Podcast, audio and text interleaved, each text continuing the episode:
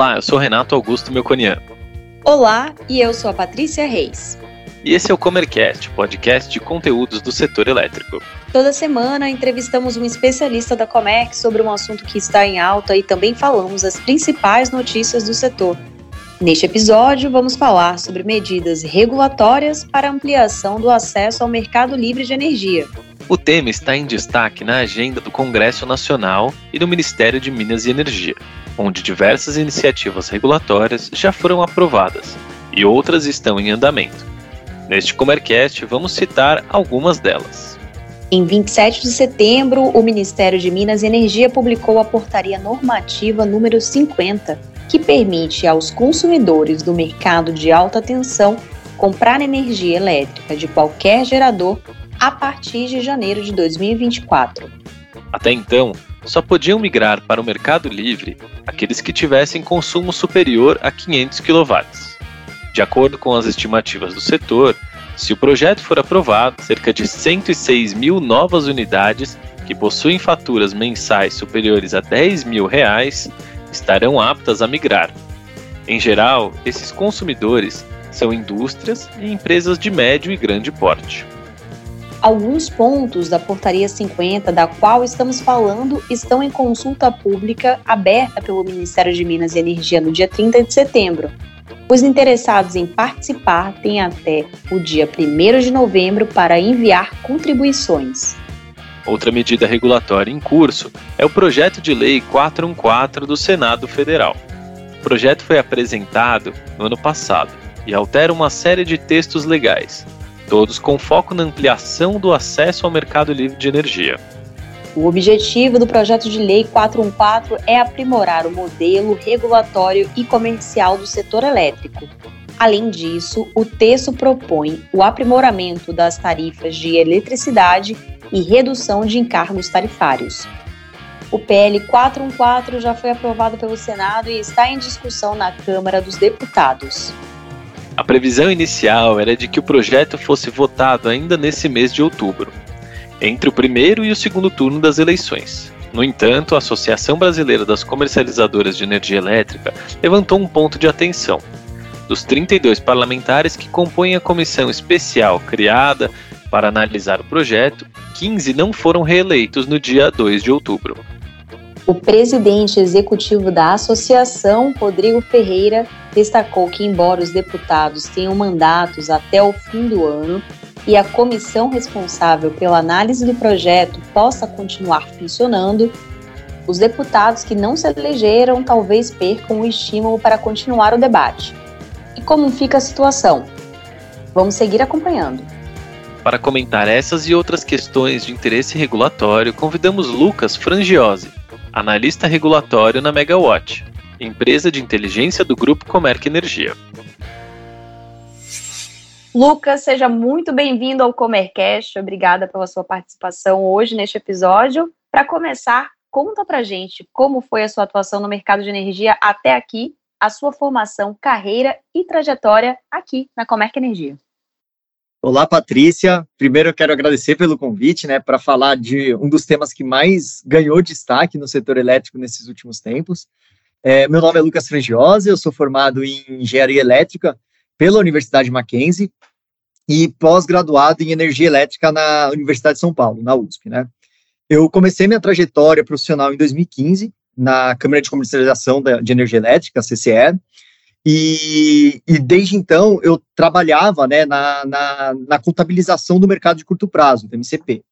E em 2021, ou seja, seis anos depois de ter começado minha trajetória, eu me juntei ao time regulatório da Megawatt, que é uma empresa de, de inteligência aqui do, do grupo Comerc. E em outubro de 2022, eu recebi o convite para atuar no regulatório estratégico e institucional aqui do grupo Comerc, contribuindo aí para a organização com estudos de inteligência de mercado, acompanhamento da regulação do setor elétrico, e é assim que eu, que eu, que eu defino aí, né, que eu consigo é, resumir a minha, minha carreira desde que eu comecei até, até hoje.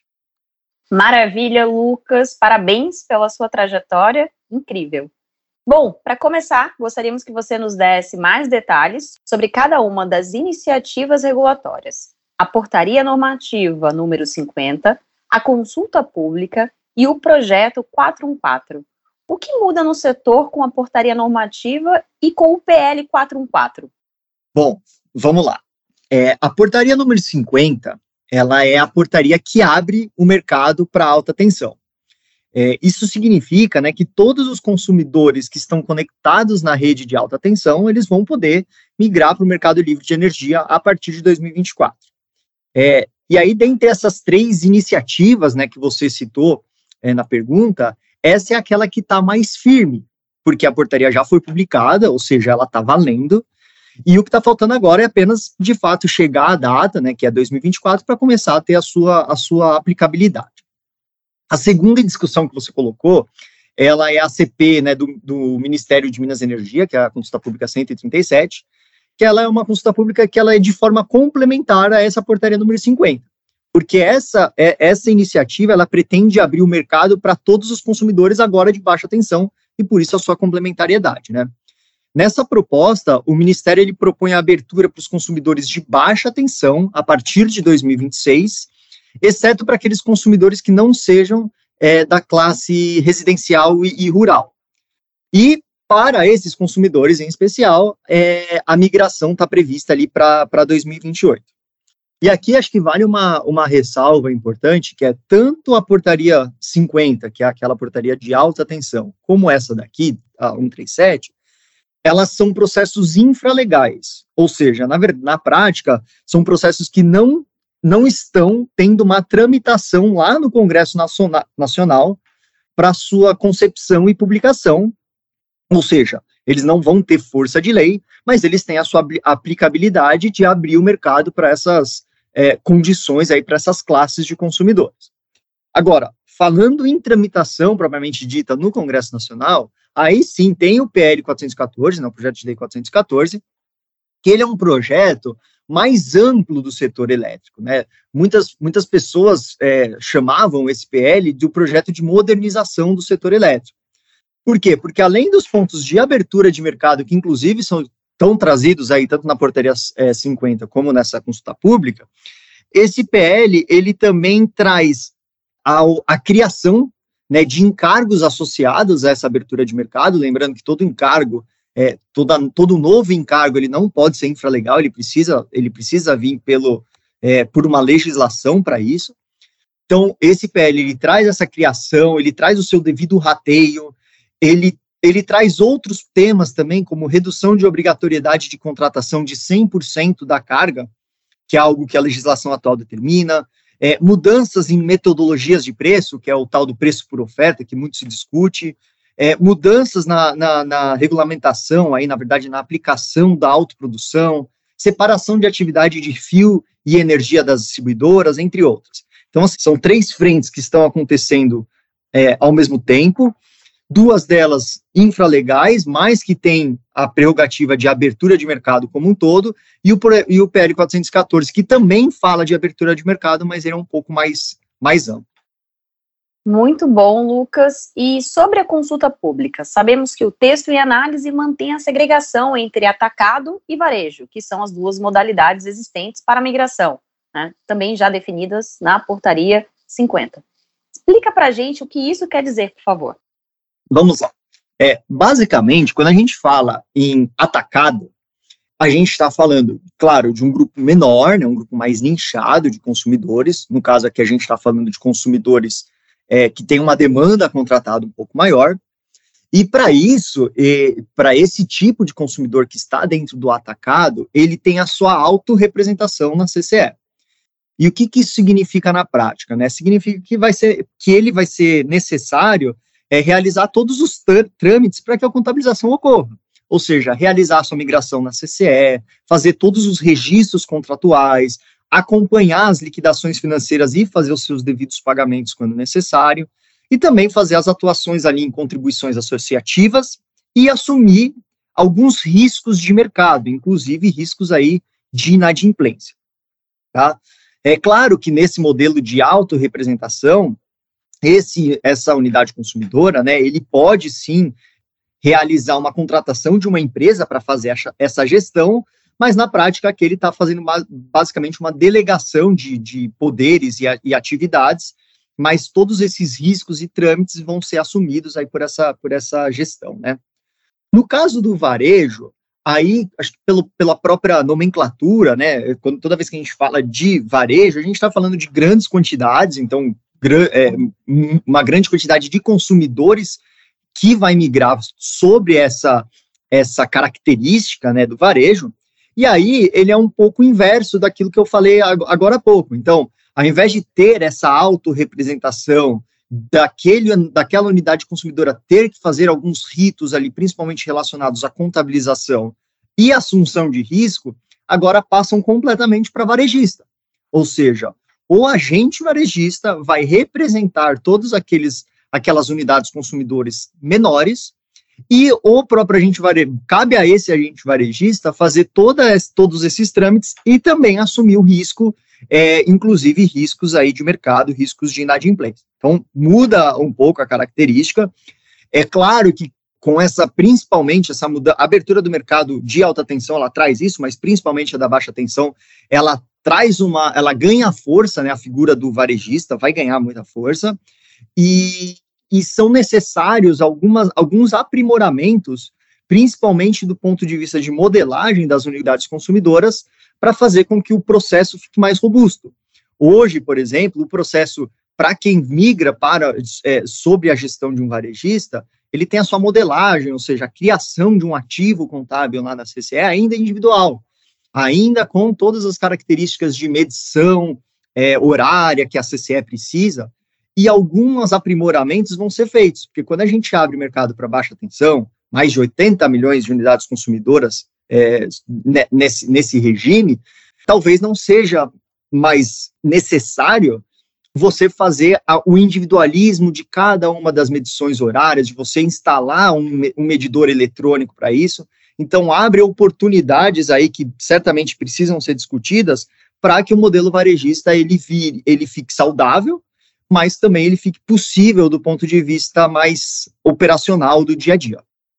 Muito bom, Lucas. Bom, e para você que quer entender mais sobre as vantagens dessa modalidade varejista, vamos deixar na descrição outros dois episódios que explicam bastante sobre o tema, que são o 91 e o 92. Inclusive, no episódio 92, você poderá entender como a solução varejista é viável, inclusive para quem já está no Mercado Livre. Tá bem? Então, fica aí a dica para vocês darem uma olhadinha depois na nossa descrição. Lucas, continuando aqui com o nosso papo, a consulta pública irá debater também a, a possibilidade do consumidor residencial escolher o seu fornecedor livremente a partir de 2028 e o comercial e o industrial a partir de 2026. Como essa questão é vista pelo setor elétrico? Patrícia, é, a abertura de mercado ela é muito bem vista dentro do setor elétrico, né? Você ter a liberdade de escolha é algo que vem sendo debatido no setor praticamente desde a sua criação, né, há 20 anos atrás, mais de 20 anos atrás, e traz pontos muito positivos para o mercado, em especial, claro, ao consumidor de energia, que ele ganha mais protagonismo, ele ganha poder de escolha. Entretanto, essa abertura ela deve ser uma abertura justa e uma abertura segura. Ou seja, se deve buscar aí minimizar os efeitos, principalmente os efeitos financeiros dessa abertura e, claro, dentre esses efeitos, né, você alocar os custos e os riscos de forma adequada, também com a devida previsibilidade para que os players, né, principalmente aí consumidores, mas não restrito a eles, possam se preparar para essas mudanças. Tá? É claro que tem todo um processo de comunicação aqui da, de hoje até a efetiva abertura de mercado para todas as classes aí, mas a gente sabe que existe um grande desafio que é você encontrar o ponto ótimo disso tudo, ou seja, qual é o melhor momento para você fazer a abertura de mercado, tanto do ponto de vista financeiro, como do ponto de vista de oportunidades para esses, esses, grandes, é, esses grandes e médios e pequenos é, unidades consumidoras. Né? É, o endereçamento de cada um desses, desses problemas é, já está sendo realizado, tá? É, algumas discussões já começaram, principalmente aí é, em âmbitos de associações, discutindo qual o melhor modelo, qual é o melhor, melhor momento para se migrar. e eu destaco aqui, dentre esse, esse melhor momento de discussão, a gente tem praticamente uma balança. Uma balança onde, de, onde de um lado, existem toda, existe toda a contratação do mercado regulado, ou seja, do mercado cativo, que as distribuidoras têm que fazer para atender ao seu mercado. Essa contratação, ela já vem acontecendo desde a criação ali do mercado livre, principalmente a partir de 2004, ganha força com os leilões regulados, tá? Mas a distribuidora ela precisa contratar a energia para o seu mercado. E por outro lado, a abertura de mercado ela vai criar uma, naturalmente uma migração dos consumidores que hoje são cativos para o livre, e a discussão está muito pautada em o que fazer com a energia que vai, entre aspas, sobrar no mercado cativo. Quem vai pagar essa conta no final do dia? Acho que essa é a grande, é a grande discussão. Você postergar muito isso acaba sendo um problema também. Por quê? Porque os contratos eles têm uma determinada vigência. A partir do momento em que esses contratos findam a vigência, a distribuidora precisa comprar novamente essa energia. E os contratos hoje, na grande maioria das, das vezes, eles têm ali, principalmente de energia, de energia nova, tem 15, 20, 25 anos de suprimento. Então, é importante encontrar esse ponto ótimo de qual é o melhor momento para migração, trazendo a previsibilidade adequada, mas sem também é, postergar ou criar novos contratos, que são os contratos legados, para que seja é, é, pago aqui para por todos os consumidores ou pelos consumidores que migrarem a, a legislação, ou o PL 414, na verdade, ele ainda não definiu qual vai ser a metodologia adequada, mas chegar nesse, nessa discussão, nesse senso comum e trazer, encontrar esse ponto ótimo é o que está sendo é, discutido e é o desafio até então. Boa, Lucas. Bom, e para quem nos acompanha aqui no Comercast, já nos ouviu falar bastante sobre o próximo tópico. E queremos ouvir a sua explicação, Lucas, de maneira resumida, sobre quais são as principais diferenças entre o cativo e o livre. Na verdade, você já deu aí uma deixa, né? Você falou um pouquinho da previsibilidade. Sim, sim, mas é, de forma resumida, né, os consumidores cativos, bom, eles compram a energia da própria distribuidora.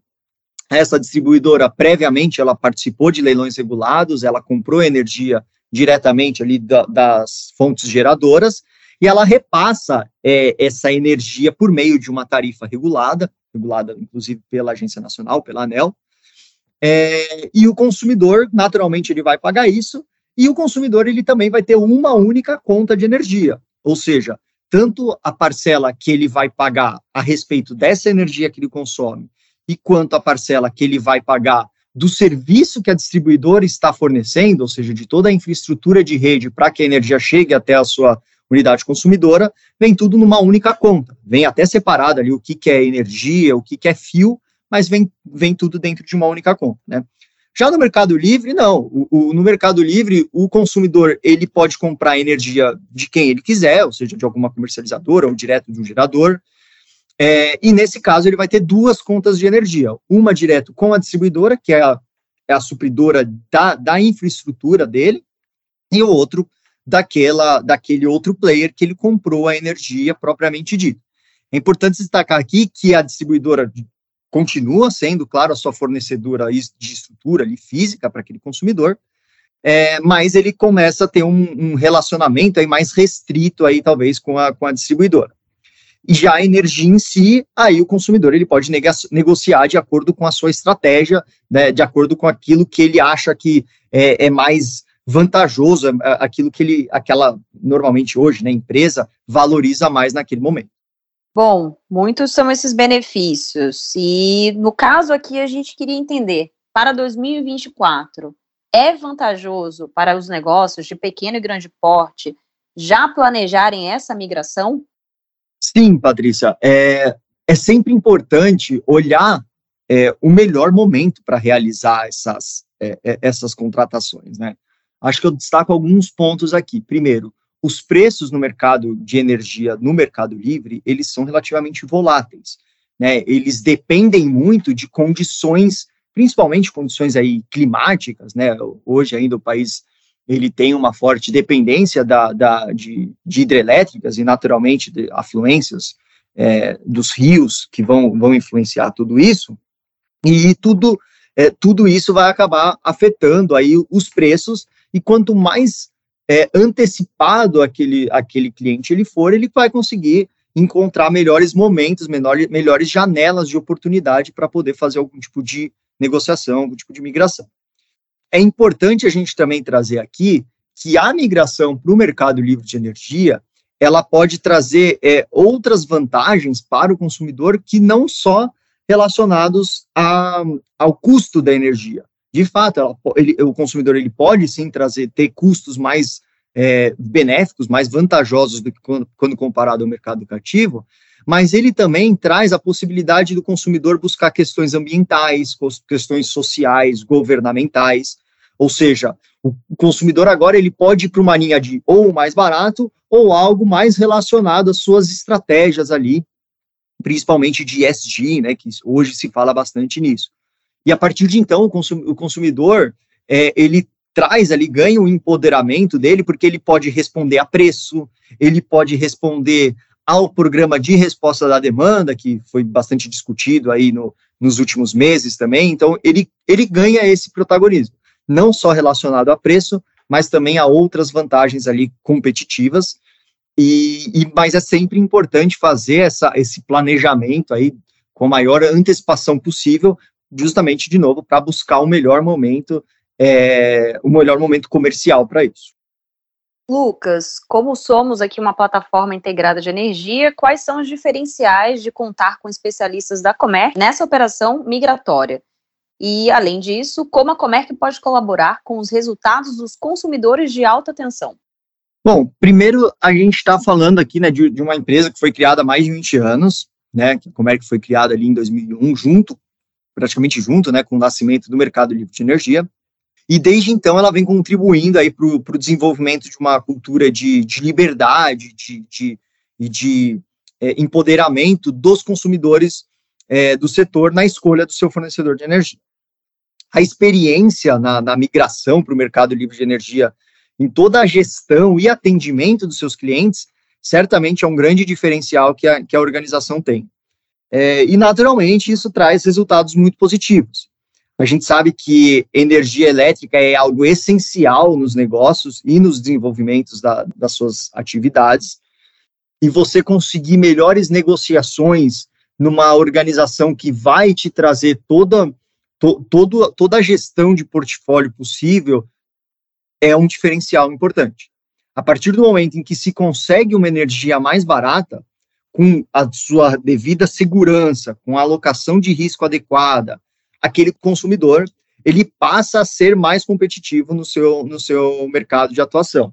Muitas, muita, em muitas conversas a gente até fala que basta um consumidor de uma determinada classe ali, né, de um determinado negócio em específico, migrar para o mercado livre, ele, ele pode passar a ser mais competitivo no, no seu produto final, porque na sua cadeia produtiva, por conta da energia é, mais barata, ele consegue trazer um produto mais barato, ele consegue ficar mais competitivo, e praticamente os demais consumidores, eles, eles tendem a ter um processo migratório também para o mercado livre de energia, justamente para se manterem competitivos à altura daquele, daquele inicial. Então, é, é, é um processo aqui bastante. É, a, a cadeia está bastante, bastante condensada ali para ter um movimento parecido ali entre, entre o, os players, sempre buscando, claro, melhor competitividade, melhores preços, melhores condições ali de mercado, independente de qual seja o produto final desse, desse consumidor, já que a gente está falando sempre aqui de, de alta tensão, né? Muito bom. E para encerrar, aos ouvintes que tiverem interesse na migração, como eles podem entrar em contato com os nossos especialistas, Lucas? Patrícia, o processo é, é, é, relativamente fácil, né? A gente tem alguns canais com que podem ser acessados, né? Tem o, o próprio WhatsApp, temos também o e-mail lá do, do Fale Conosco, comerc.com.br. Mas se antes de, de, conversar com esse time, que inclusive é um time muito capacitado aí de especialistas da Comerc, o cliente quiser buscar um pouco mais dos nossos produtos, das nossas soluções, ele também pode buscar nas redes sociais ou no próprio site da Comerc, ele vai poder olhar um pouco de todo o portfólio, de todas, de algumas das soluções que a gente, que a gente traz, e aí após isso, aí ele já pode ir um pouco mais direcionado para falar com os nossos especialistas. Muito bom, Lucas. Muitíssimo obrigada pela sua participação, por compartilhar tanto conhecimento no Comercast com os nossos ouvintes e já deixo aqui um convite para uma próxima oportunidade. Será muito bem-vindo. Obrigada. Eu que agradeço pela abertura do espaço. Um abraço para você, Patrícia, e um abraço também para quem está nos ouvindo. E a gente se encontra numa próxima. Até lá. Até. A Agência Nacional de Energia Elétrica confirmou que a bandeira tarifária para outubro segue verde. Isso significa que as condições de geração de energia no país estão boas, sem necessidade de acionar usinas termoelétricas, que geram energia mais cara. A bandeira verde não traz custo adicional para a conta de luz e reflete um nível satisfatório dos reservatórios em todo o país. O Operador Nacional do Sistema Elétrico estima que a carga no Sistema Interligado Nacional será de 71.476 megawatts médio em outubro, índice 3,9% superior ao oferido no mesmo mês em 2021. Três subsistemas apresentam aumento de projeção de carga. No norte, com indicação de alta de 14,3%, é reflexo da retomada gradativa de demanda pelo consumidor livre. Para o Sudeste e Centro-Oeste, a projeção é de um aumento de 4,5% e para o subsistema Sul de 4,6%. O Nordeste tem projeção de desaceleração de 4,2%. O Ministério de Minas e Energia abriu uma consulta pública para discutir a abertura total do mercado livre de energia a todos os consumidores a partir de janeiro de 2028. A consulta pública foi aberta no dia 30 de setembro, poucos dias depois da publicação de uma portaria da pasta que autorizou o acesso ao mercado livre para todos os consumidores de alta tensão. O prazo da consulta termina no fim de outubro. Pela proposta de portaria submetida à consulta, todos os consumidores serão livres a partir de janeiro de 2026, exceto as classes residencial e rural. Será a partir de 1 de janeiro de 2028 que todos os consumidores sem restrições poderão optar pelo mercado livre. O texto em consulta define ainda que os consumidores de baixa tensão deverão ser representados por um agente varejista na Câmara de Comercialização de Energia Elétrica. O leilão de reserva de capacidade na forma de energia realizado em 30 de setembro na Câmara de Comercialização de Energia Elétrica terminou com a contratação de 729,25 megawatts de potência e apenas para o produto norte. Não houve oferta para o produto nordeste, também incluído no leilão. Saíram vencedoras a Eneva com as termoelétricas Azulão 2 e 4 e a Global Participações da Termoelétrica Manaus 1, que vão comercializar 669,5 megawatts médios a partir do gás natural de origem amazônica. Para ficar informado sobre as notícias do setor, acesse megawatt.energy. E para conhecer mais sobre as soluções de energia que oferecemos, acesse comerc.com.br. E siga-nos também nas redes sociais. Estamos presentes no LinkedIn e Instagram, arroba Comerc Energia. Até, Até a próxima. próxima.